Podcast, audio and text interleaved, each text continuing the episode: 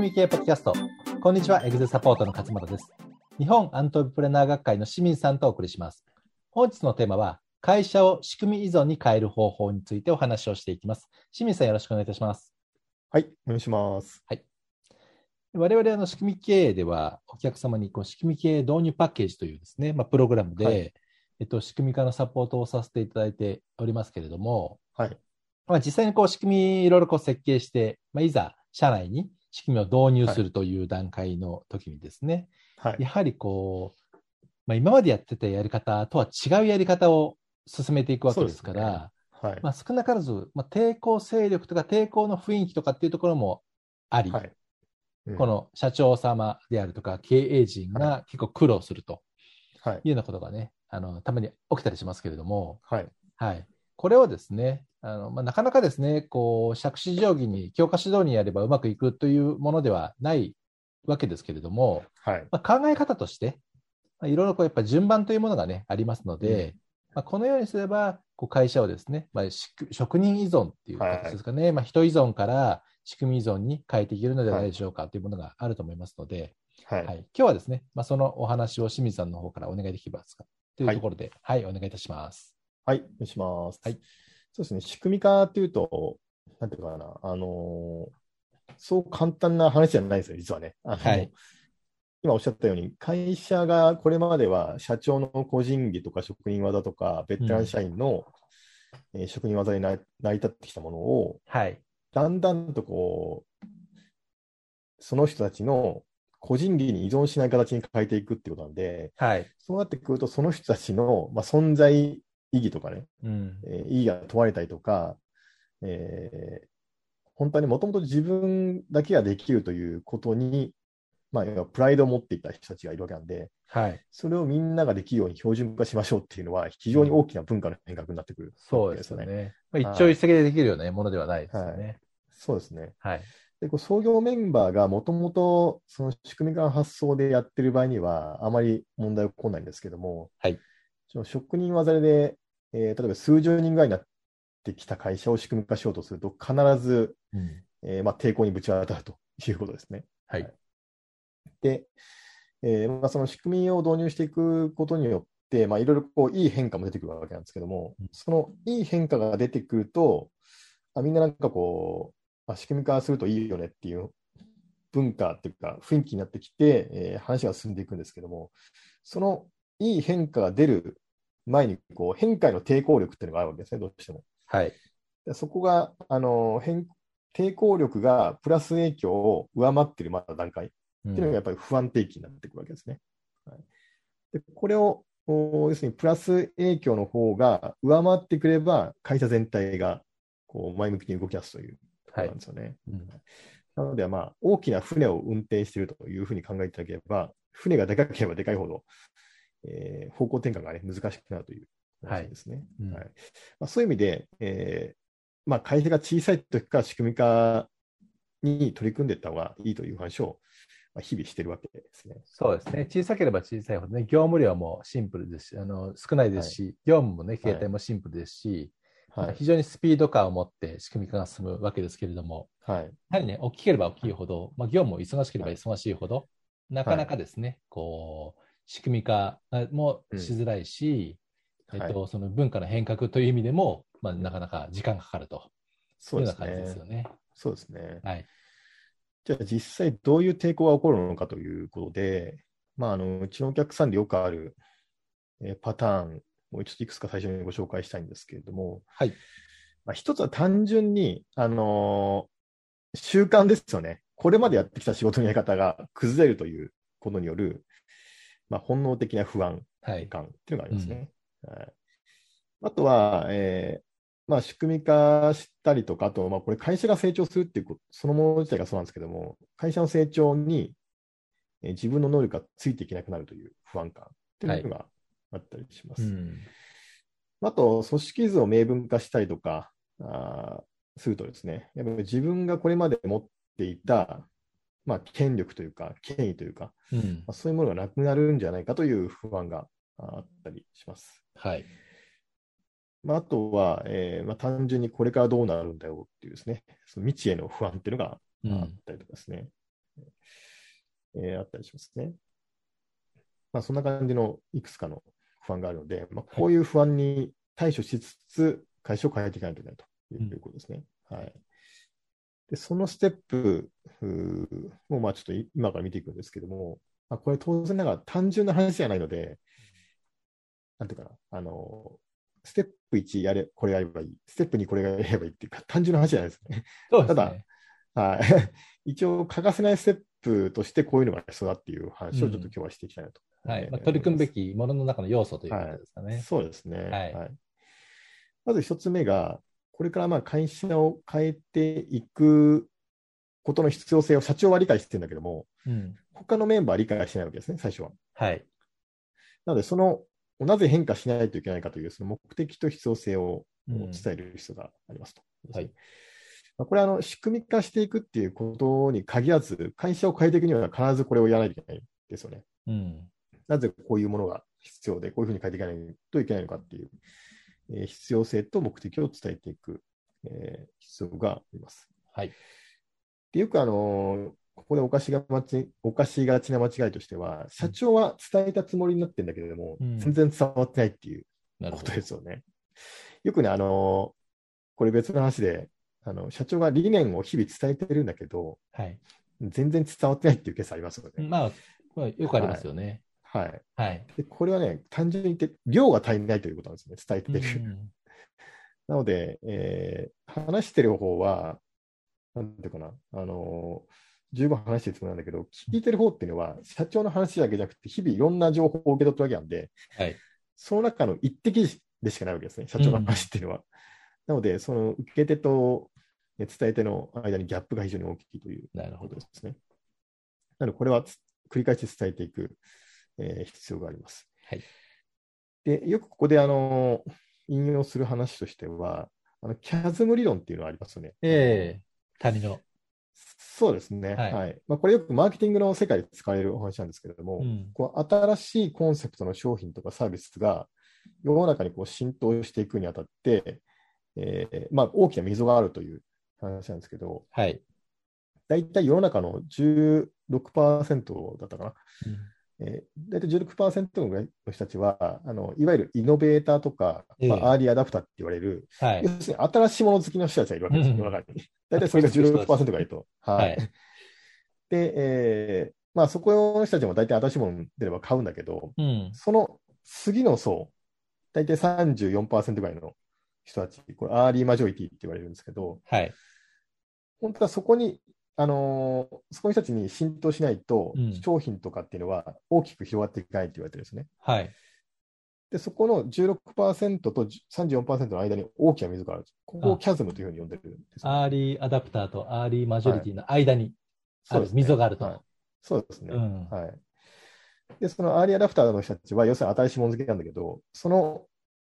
34%の大きなマジョリティの人たちは、新しいからといって飛びつくわけじゃないので、はい。別のこうアプローチで話をしないと、商品とかっていうのは伝わらないという言われてるんですね。はい。で、会社の中に新しい変化を起こすとか、うん、新しいコンセプトを紹介するとか、まあ、僕らの場合言うと、仕組み化をしていくっていう話になると、はい、その34%の人たちに響く話し方をしないと、うん、ダメっていう話になるんですね。はい。はい、で、多くの場合、社長の周りには、あのどっちかというと、そのイノベーターとか、アーリーアダプターとか、その新しいもの好きの人が集まってるんで、はい、そこの人たちに話してもダメだという話なんですよね。そうですね。今、行動力、行動エネルギーが高い人たちがね、最初集まってますからね。はい、そうですね。はい。なので、えー、より一般的な人たちに受ける話し方をしないといけないという、うん、えー、ことがあったりします。なるほど。はいなので、えーまあ、ちょっとそこが難しいところであるんですけれども、うん、とにかく変化の必要性と目的を伝えるっていうのが最初のステップまあ、それはなんか説明だけではなくて、はい、アーリーアダプターの,、その前半の方たちで、はい、ある意味こうスモールサクセスというか小さい成功事例を作って、はい、ほら、うまくいくじゃん、あうまくいくんだみたいな感じで、はい、アーリーママジョリティをこう仲間に入れていくっていうような、なんかそういうステップも必要そうだなって思いますよね。そうですね。うん、はい。まあ、よくあるのはね、そのまあ、最近だとインスタとかで、なんか有名人が使ってる商品がね、ヒットしたりすると思うんですけど、はい。はいまあ、有名人というのは要するにイノベーターとかアーリーアダプターの人たちですね。なるほど。で、その人たちが使ってて、あ、これいいよって言ったのを見て、他の人たちが買うっていう。あ、そういうことなんですね。ああの、やり方は。はい、そうですね。はい、だから会社の中でもこれと同じですよね。あの会社の中で信頼されてる人とか、はい、人望がある人たちが、うん、やっぱこうやってやっていかないといけないよねっていうことで、うん、一般の人たちにも広がっていくという。なるほど。そういう感じですよね。はい。で、その次がですね、2つ目のステップとしては、まあ、これはあの経営チームの人たちの結束を固めるということですね。うん、これからこういろんな変化をさせていくわけなんですけど、特に仕組み作りの場合には、組織図変えたりとか、ビジョンを作り直したりとか、まあ、場合によっては人事の、ね、仕組みを変えたりするわけなんで、まあ、いろんなことを変えていくんですけど、まあ、その都度大きな抵抗があったりとか、はい、大きな反発があるわけですね。うん、で、その時に、その経営側のチームの人たち、要するに変化を起こす側の人たちの結束が弱いと、えー、その一般の人たちの意見に迎合しちゃうわけですよね。うんはい、で、やっぱやめようかみたいな話になってしまうと。はい。いうことですね。これ非常に良くないパターンなんで、うん、何より経営陣がコミットして決意を固めて、えー、チームとしてやっていくというところが非常に大切ですね。はい。まあ大事ですよね。はい。うん、で、これをやるために、えー、まあ、お勧めしてるのがやっぱ合宿形式ですよね。まあ、最近はあまりこうコロナでね、できない場合も多いかもしれませんけども、やっぱ1泊2日ぐらいでチームの結束を固めるという。うん、まあ、そこで今自分たちが抱えている課題とか、あと目指したいビジョンとかですね、はい、あと具体的にどういうふうに進めていくかっていうところをまあ詰めていくという。なるほど。えー、ところが必要かなと思いますね。うん、最初の立ち上げのキックオフだけじゃなくて、定期的にやるといいかもしれませんね。はい、あそうですね。はい。はい、これは、えー、結束を固める上で非常に大切ですね。はい。はい、で、これを2つ目で、次の3つ目のステップとして、えー、ビジョンとか計画を伝えると。うん、要するに実際に変化をしていくにあたって、こういうところを目指していきますよと。で、こういう手順でやっていきますよということを、まあ、社内向けに、まあ、アナウンスするということですね。うん、はい。で、ここでポイントとなるのが、会社側が伝えたいことだけを伝えてはいけないということですね。えーまあ、社員の人たちが知りたいこと、まあ、変化によって自分の例えば給与はどうなのかとか、自分のポジションどうなのかとか、はい、えー、人間関係変わるのとか、仕事内容変わるのかとか、まあ、その辺ですよね。うん、会社が伝えたいことがもちろんあると思うんですけど、こういうふうにことやっていくとか、こういうことを目指すとかっていうのもあると思うんですけど、同時にそれによって彼らがどうなのかっていうのも伝えてあげる必要があるということですね。うん、はい、だこの辺の結構シナリオ作りは、うん、えー、大切かなということですね。はい。で、これが、えー、4つ目になります。あ、まあ、3つ目か。なりますね。はい。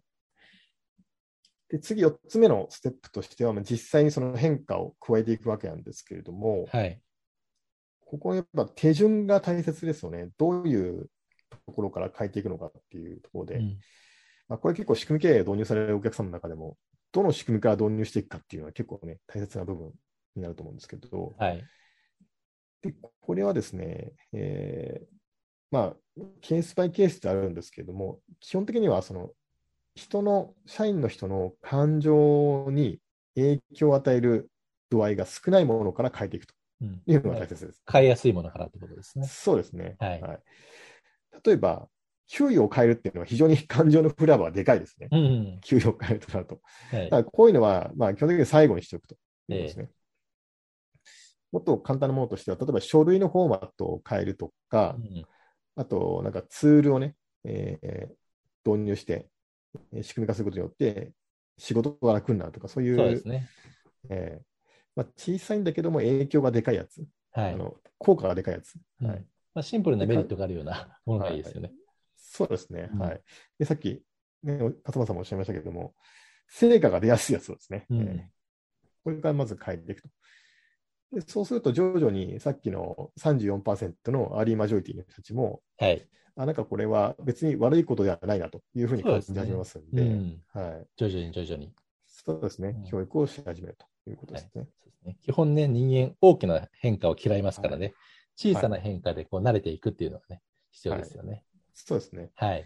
で、こういうのから徐々にやっていって、最後に、まあ、大きいところに変えていくという、うん、まあ、そういう順番ですかね。はい。はい、で、これ4つ目のステップになります。うん、で、次、まあ、最後なんですけど、3つ目の方法、ステップとしては、自発性を促すという、えー、ことですね。まあ、こう会社が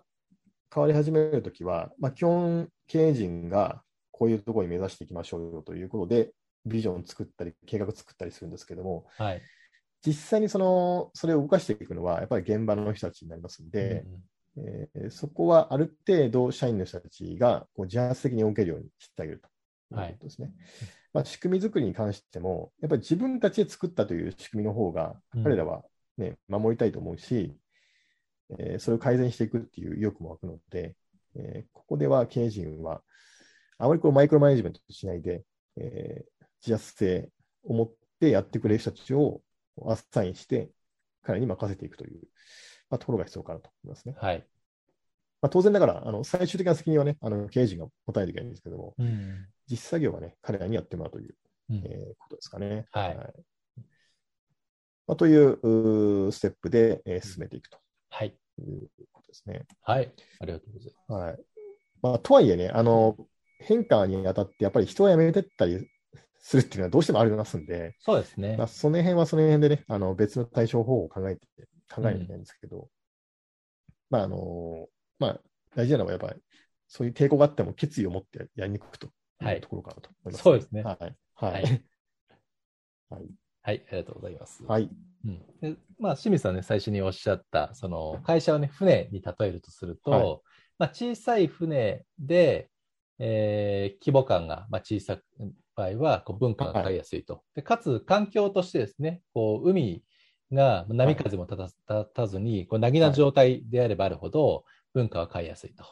はい、で、大きなね、あの会社さんは大きな船で、あのはい、方向も買いづらいし、かつ、うん、市場、波がね、その市場環境であるとか、今の業務の忙しさとかもっていうふうなニュアンスで、こう非常にこう波風が立っていると、もうそれどころじゃなくて、進むだけでも精一杯なので、中の、ね、いろんなこう仕組みを変えるっていうのはなかなか難しい。はい、え方向転換、文化の方向転換も難しいっていうふうに思うんですよね。はい、やはり、まあ、それには、あの、それでも文化を変えていくんだっていうところの、うん、まあ、経営者であるとか経営チームの思いと、あとはですね、はい、やはり手順通りにコツコツこう進めていくっていう形だと思いますよね。うん、うん、こうスピード感はですね、やっぱちっちゃければちっちゃいほど、環境がなぎであればなるほど、なぎであるほど、はい、まあ、早いと思います。うん、ので、まあ、現状どのような状況かっていうのを把握した上で、